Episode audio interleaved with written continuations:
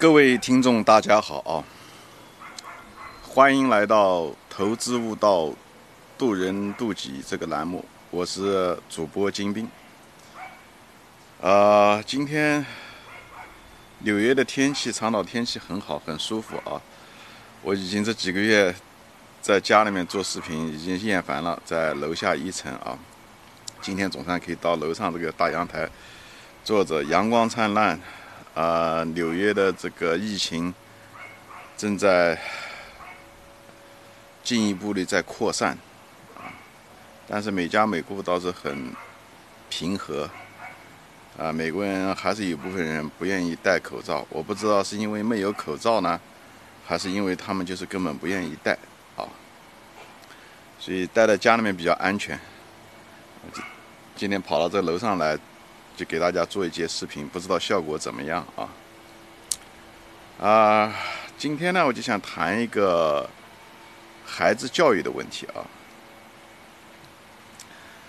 啊，我所接触的人对于孩子的教育基本上是分成两个两类啊，一他们两个意见基本上相反，一种是说孩子教育你就得严，从严开始啊，中国的传统教育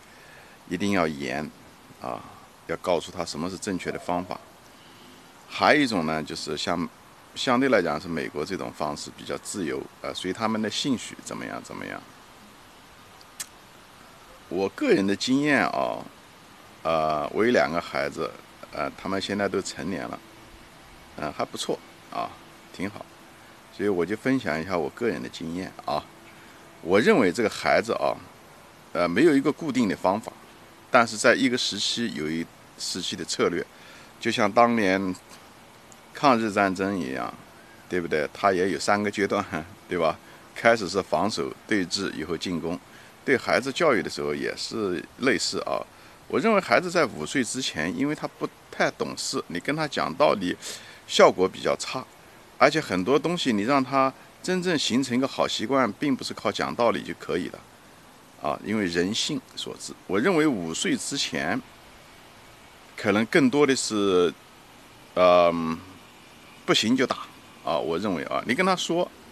但是他一旦违反了就打。你只有，就，就不要频繁的打。你一频繁的打，有的人就是舍不得孩子，你打的时候呢，就轻轻轻描淡写的打一下，那孩子很快就适应了你这种打法，他也就不当。不把你这个惩罚当这一回事，他也就很难听你的话。所以呢，中国人有句叫“威信威信，威在先”啊，你一定要树立你的威望。所以呢，我主张孩子要少打，但是呢，打的时候呢，一定要重，当然不能把他打伤了，就打他屁股，让他皮肉觉得疼。啊，但是一定要打的让他真正的疼，打他屁股，不能轻描淡写的打两下，那没用，那不如不打，你反而失去了自己的信用。所以呢，啊，我认为该打的时候还得打啊，打了他才能真正听你的，啊，他至于讲他听他，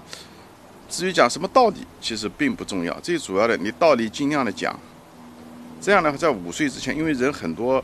一些习惯都是五岁之前形成或者八岁之前形成的吧，比方说，呃，做事情要整洁啊，不要，对不对？呃，守时啊，对不对？嗯，不能够不负责任啊，对不对？就是说说到要做到啊，呃，不能撒谎啊，这个东西都是很重要。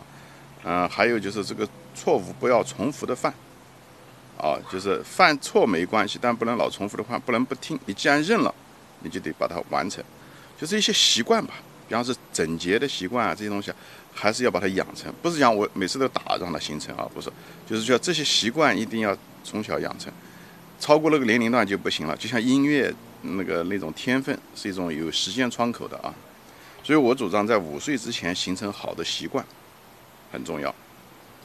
以后等他稍微大一点，比方是说八岁啊，什么六岁以后啊，你基本上就可以开始跟他讲道理，对不对？你可以跟他。讲一些道理啊，啊，什么样就以说服为主。这时候他就懂事了嘛，就渐渐开始懂事，你就可以是跟他说一些道理。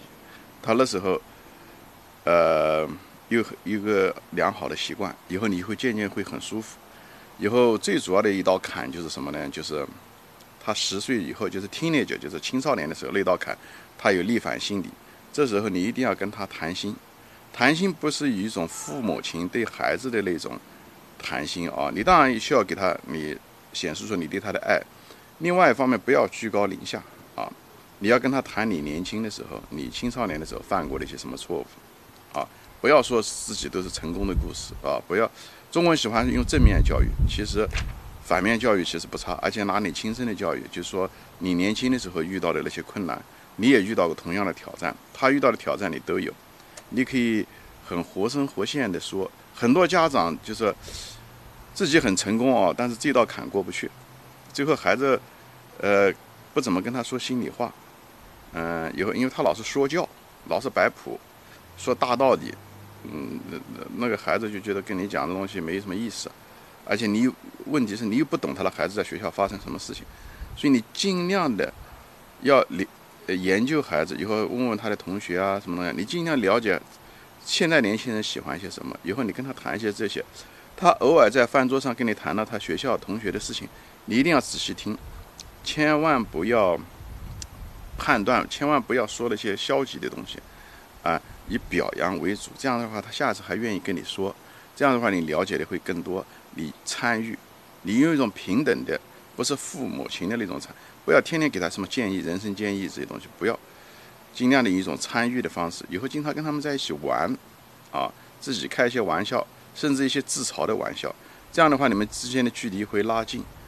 嗯，逆反心理是必须的，人生的一个过程，每代人都需要逆反心理。我相信生存就是合理的，没有。没有一代人，一代年轻人，一代年轻人，对那种反叛精神就没有那种否定，没有那种否定，人类是没办法往前进的。总觉得老一辈是最好的，那人类还要发展吗？所以我认为，呃，那个青少年那段是很重要的啊，就是你一个是帮助他们，第二个你也可以进入他们的生活，因为他的时候可能是正是心理上开始离开你的时候。如果这一套关过不去的时候，将将来他们长大了以后，比方上了大学啊，工作，他基本上不怎么跟你联系，他跟你联系，他觉得是个义务，那这样就不好。你要让他把他做一个朋友，经常跟他聊天，哎，不要说一些很有把握的话，跟他聊天，多问问题，啊，少说教，啊，我认为是这样，嗯，能力方面培养啊，各个方面也都可以，而且跟他说失败一点关系没有，而且。也跟他多说一些，不要把自己太当着一回事，不要自我意识过强。因为那时候青少年的时候，他们的这个身份确定也不是，他也不知道自己是，把自己小孩也不是小孩，大人也不是大人，所以那时候是一个非常，在心理上是一个实际上是挺难的一个过程。我们要帮助他们，啊，有一种身临其境以后那种感觉啊，让他们做他们的朋友吧。说的大道理来说就是这样。以后等到那道坎过去的时候，他就把你当成终身的朋友。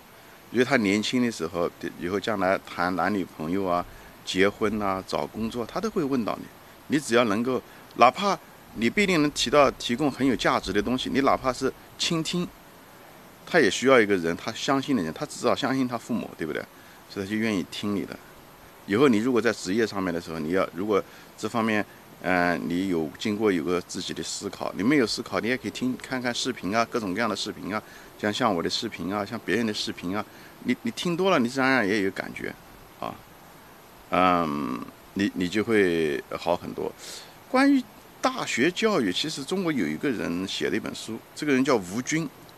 他写的书的具体的名字我忘了，他是硅谷的，是中国清华毕业的，这个人写了一一些书，写的很好，什么文明之光。还有什么大学之路吧，还是什么？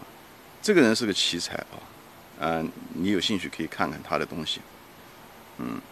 就关于那个怎么样教育子女啊，他也有一些心得啊。嗯，今天就说到这里，我也不知道，我我可能关于教育方面的东西，我可能会再说一些啊，